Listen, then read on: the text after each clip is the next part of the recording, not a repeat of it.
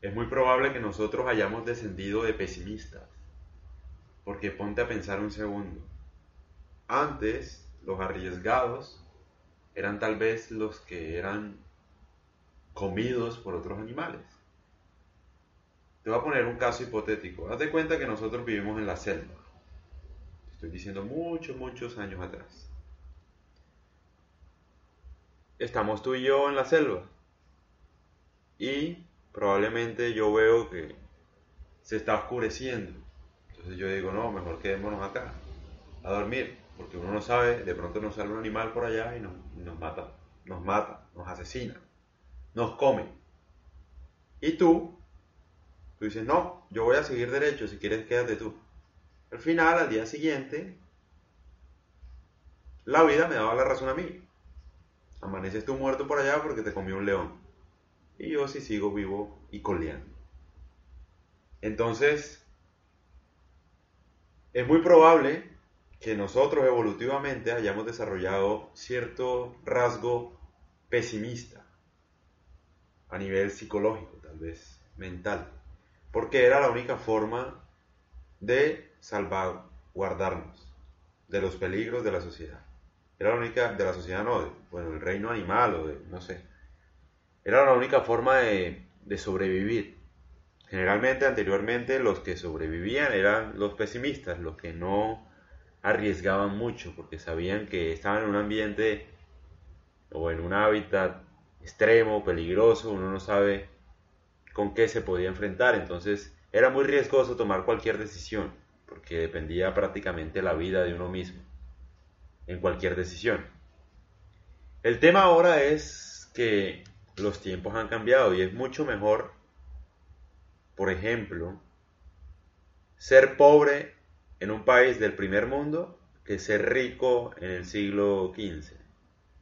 Tenemos acceso a muchas más cosas. Hay mucho más tecnología, hay desarrollos en la salud, más posibilidades de trabajo, de salir adelante. En fin, a lo que quiero llegar es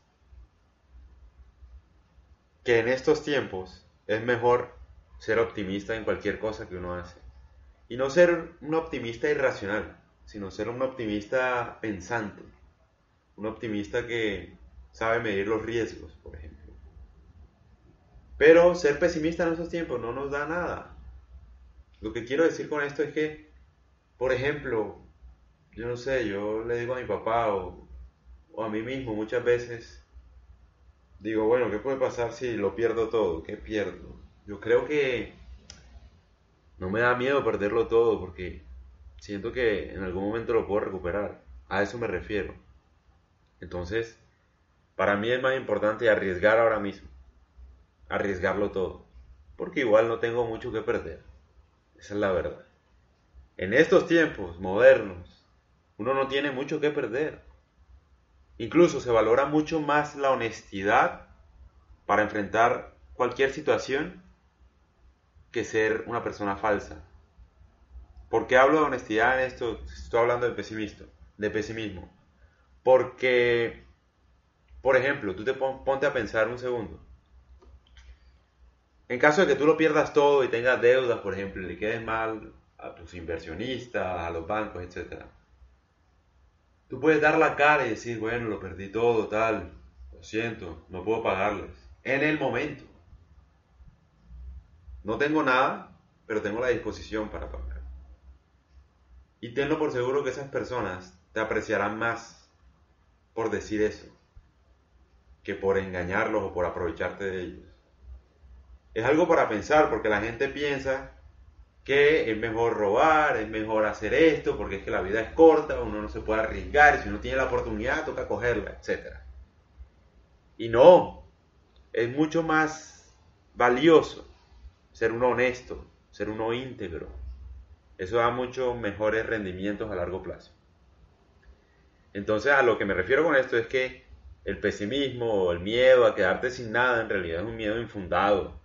Tal vez evolutivamente y uno tiene que luchar con eso, porque igual no es tan grave como parece.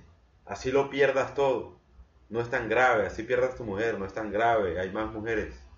Si tú pierdas tu hogar, tu plata, tu casa, hay más casas y en algún momento si tú sigues desarrollando habilidades, creciendo, trabajando, siendo honesto y trabajador, sincero, no robándole a nadie, no haciéndole mal a nadie, en algún momento, te lo aseguro, vas a tener tu casa.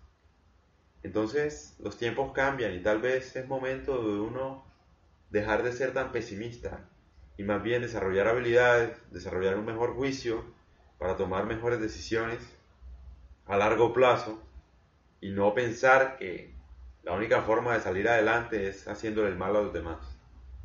Dejar de pensar eso. Y dejar de pensar, es que yo lo hice por mi familia. Y metes a la familia en semejante problema. No hay excusa. Tú puedes perderlo todo hoy. Y te lo aseguro que no importa. Puedes recuperarte. Como te dije, los tiempos, por ejemplo, de la Edad Media eran mucho más graves.